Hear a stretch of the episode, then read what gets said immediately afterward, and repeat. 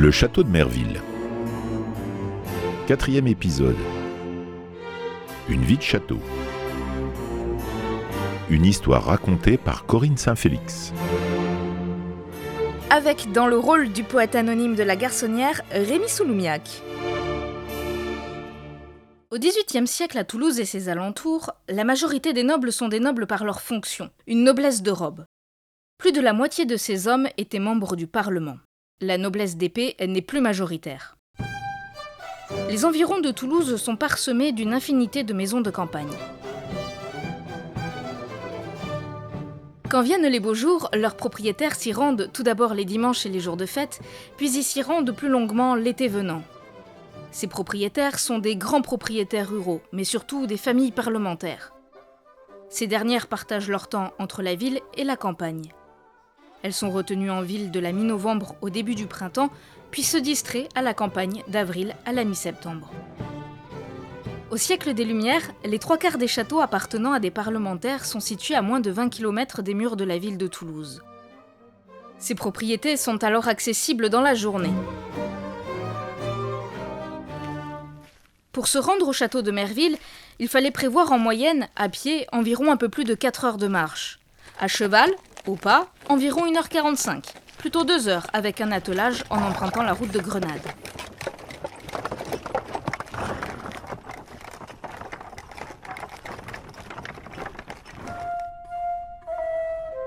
Henri-Auguste de Chalvet-Rochemontèche est l'un de ces riches propriétaires, même si les travaux du château de Merville et de son hôtel de ville Rumage à Toulouse, aujourd'hui connu sous le nom d'hôtel McCarthy, le laisseront sur la paille. C'est son fils qui devra encore éponger ses dettes. Dans ces vastes hôtels des classes supérieures, les réceptions sont nombreuses, de grande ampleur et variées. Ces rassemblements festifs se font cependant plutôt dans une atmosphère raffinée et intimiste. Et ce n'est pas parce que les propriétés sont à la campagne que la sociabilité mondaine ne doit pas y avoir lieu. Tout comme lorsqu'ils sont à la ville, les réceptions données sont mémorables. Les habitués y parlent littérature, science, philosophie et beaux-arts, jouent ou écoutent de la musique, disent des vers ou montent des spectacles lyriques, dramatiques ou comiques. Le château de Merville devient dès lors l'un de ces lieux où les notables se réunissent et où les intimes du sénéchal pouvaient festoyer et recevoir l'hospitalité. L'humeur y est légère et les amusements nombreux. En témoigne un poème offert au seigneur de Merville par trois de ses hôtes. Ces auteurs y décrivent la beauté du château et la générosité de son propriétaire. Ce poème, intitulé La garçonnière, compte 2000 vers, une préface et cinq chants. Il fait référence à la fois aux hommes qui composent cette communauté, des protégés du sénéchal, mais aussi à la chambre qu'ils occupent, une tanière au sein du château, qui aiguise leurs réflexions et stimule leur muse. Ils sont au nombre de trois lorsque le poème est écrit. Ces membres servent dans la magistrature et dans l'armée. Sous forme d'allégorie mythologique, le poète raconte, en partie, la vie et surtout les loisirs que menaient les hôtes du seigneur de Merville. Dans sa préface, l'auteur commence ainsi. Dans un lieu enchanteur, où tout respire l'enjouement et les délices, la gaieté vient souvent présider à nos innocents entretiens. Elle est l'âme de nos plaisirs, elle éternise nos jeux, elle assaisonne nos amusements les plus simples et nous rend préférables à tous les cercles pompeux et bruyants de la ville. Les charmes solitaires de la campagne, la douce liberté nous tient lieu de cérémonial fatigant.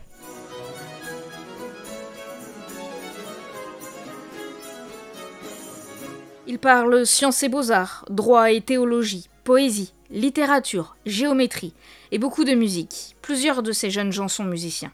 Mais non, tout cet accoutrement n'est que l'habillement bizarre d'une digne émule de la barre. La barre était première flûte du roi et a composé plusieurs partitions pour cet instrument. Pierrot s'empare d'un pupitre et prend en main un instrument. Laissons-moi le qu'il en exprime en touchant l'oreille et le cœur font voir que dans cet art flatteur, il est savant maître d'escrime. Gorgon, fortement possédé par le démon de la musique, quitte sa toilette et de pique vient se placer à son côté. Là, sans souffler une parole, il fait la charge de bassier, et tel qu'un superbe coursier, il franchit le tiers de son rôle. Clistandre, quoique fort rêveur du sein de sa mélancolie, entend une fausse harmonie et crie Au diable l'écorcheur Ce propos échauffant la bile de l'acariâtre Gorgon, il prétend être bien au ton et fuit son humeur indocile. Chacun se vexe à découvert, et dans l'ardeur de la dispute, Clestandre, outré, prend une flûte et vient se joindre au concert. Oh Dieu, quelle cacophonie, dit Pierrot. Reprenons l'accord, que vous ayez raison ou tort. Accordez-vous, je vous prie. Voyons le mouvement des croches, dit l'un, des craintes de reproche, dans cette mesure à 3-6. Ne connais-tu pas la mesure et les règles du mouvement? Dis donc à 3-8 ignorants, réplique un autre à l'aventure. Parmi les sujets de désaccord chez ses comparses, Tartini. Cet auteur italien, qui selon l'auteur du poème, a fait d'excellente musique, n'était pas du goût de tous les membres de la garçonnière. S'ensuivait, à l'évocation de son nom, de fréquentes disputes. Tout au long du poème, l'auteur fait référence à divers instruments de musique. Le luth, la flûte, une basse, mais aussi d'un gros tuyau long et nerveux, à savoir le bourdon d'une cornemuse. Parmi les membres de la garçonnière, toujours selon l'auteur, l'un a fait plusieurs ouvrages en vers et en prose, et l'autre beaucoup de pièces de musique. L'auteur annonce aussi la parution à venir de six sonates, six duos et six symphonies de la garçonnière. Mais la vie de château privilégie aussi les activités de plein air, ces répétitions musicales sont entrecoupées de promenades champêtres après la sieste du déjeuner ou de jeux de Colin Maillard. Les membres de la garçonnière admirent le bois autour du château, les serpents qui rampent sur l'herbe, les oiseaux, le tortueux labyrinthe au-delà d'un grand bassin rempli d'eau vive et jaillissante. Les promenades dans le parc du château et son labyrinthe qui précède au souper sont propices à des jeux qui peuvent mener à la galipette. Plaire aux femmes est tout un art. Auprès de ce palais superbe, digne de la célèbre cour, est un bois planté par l'amour. Là, dans le lieu le plus épais, l'art, secondé par la nature, forme les sillons de verdure, où règne toujours un air frais.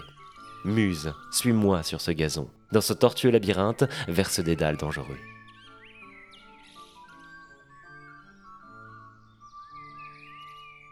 En revanche, l'auteur de La Garçonnière ne fait ni référence aux parties de chasse et de pêche, alors que les fossés profonds qui environnaient le château regorgeaient de poissons, ni à l'équitation ou à l'escrime, activité très pratiquée au XVIIIe siècle par cette noblesse de ville et de campagne. Si le temps le permet, des fêtes nocturnes peuvent être organisées. Durant le troisième chant de son œuvre, le poète décrit quelques moments mondains. Ils ont souvent lieu autour de la table, où les amusements sont nombreux entre les services. On y fait aussi bonne chère, à tel point que venu le troisième service, les convives étaient déjà repus. En ce temps-là, c'est Picard, le maître d'hôtel, qui mène les plats à la baguette. Chacun veut élever la voix, tout le monde parle à la fois, et se taire est alors un crime. Les propos roulent tour à tour. En ce moment, Picard arrive, suivi de plusieurs officiers, les rôtisseurs, les pâtissiers, et le grand dieu de la bombance se lèche avidement les doigts. Le vin dans le verre pétille, chacun de plus en plus babille. Sous le regard de Madame de Chalvet, les démonstrations artistiques se multiplient. Au troisième service, quelques convives prennent du tabac et le vin et les liqueurs font retentir quelques chants, plus ou moins justes, il faut le dire, d'allégresse. Ces repas sont aussi l'occasion, comme les promenades au grand air, de pratiquer l'art de la séduction. Les conversations pouvaient aisément porter sur les attraits de ces dames et les parures, et mettre en scène les frivoles impostures qui sont permises en amour.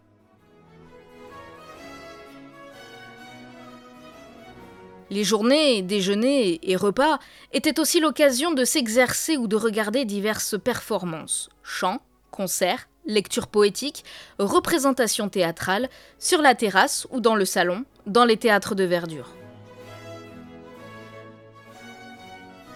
Le chant lyrique était aussi au rendez-vous de ces rencontres, tout comme les opéras et les cantates.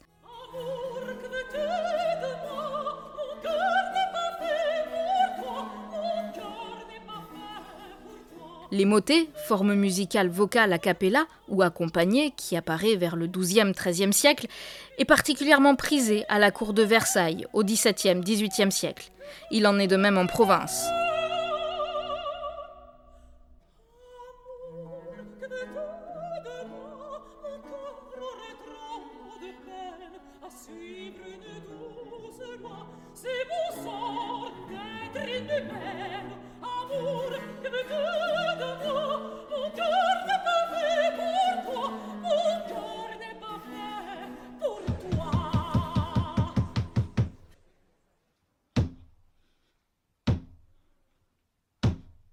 Les représentations théâtrales, sous forme de scénettes, viennent ponctuer la journée. Scènes, récits, monologues, tragédies, comédies, églogues, poèmes de style classique consacrés à un sujet pastoral.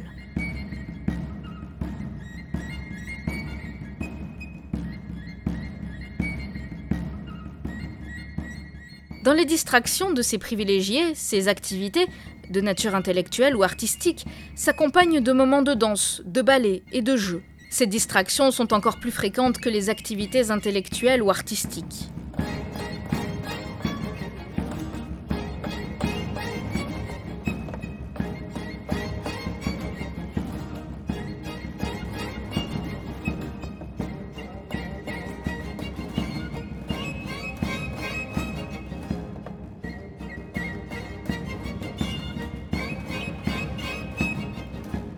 Parmi les jeux de table, domino, dame, échec, tric-trac, jeu de loi et les jeux de cartes comme le loup. Les garçons au château jouent au piquet.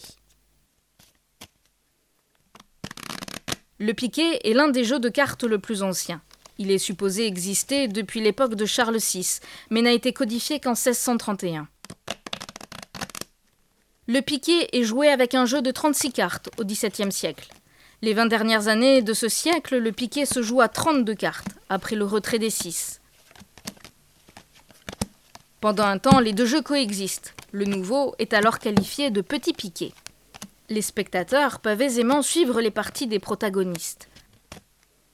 À la fin de l'Ancien Régime, les hôtels des parlementaires contiennent en moyenne trois tables à jouer. Une a été retrouvée avec certitude au château de Merville. Il y en avait probablement une de plus. Si la garçonnière semble avoir été réservée aux garçons protégés par le sénéchal, ils n'ont pas l'exclusivité de la pratique artistique. Beaucoup d'amateurs, hommes ou femmes, dessinent, peignent, chantent ou jouent d'un instrument de musique au château. Cette vie, douce et légère, vécue par les membres de la garçonnière, va même être peinte pour le maître des lieux, et la renommée de ces instants dépasser les frontières du château.